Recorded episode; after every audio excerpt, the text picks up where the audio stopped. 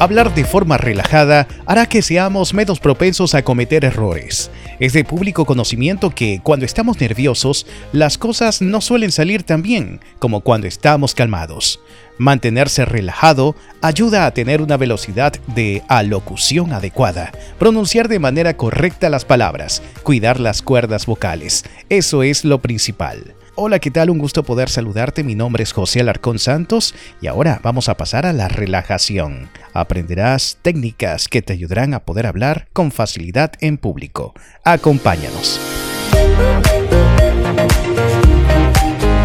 ¿Sabías que cuando hablamos con las cuerdas vocales más tensas de lo conveniente, podemos quedar disfónicos? O quizás también afónicos, o incluso tener una lesión en las cuerdas vocales. La relajación se encuentra en íntima relación con la respiración y la concentración. Se retroalimentan mutuamente. Si respiramos de manera correcta, nos relajamos y con ello obtendremos una mayor concentración. El cuello y los hombros constituyen una zona del cuerpo en la que normalmente se acumulan tensiones, que dan origen a las contracturas u otros problemas mayores.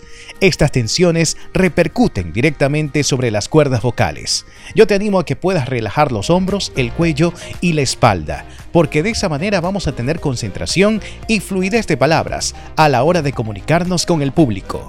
Hasta aquí esta técnica muy importante para que la puedas poner en práctica mientras realizas tus discursos en vivo. Mi nombre es José Larcón Santos y ha sido un gusto el haber aprendido junto a ti estas técnicas de oratoria. Será hasta la próxima. Recuerda compartir este mensaje y además seguirnos.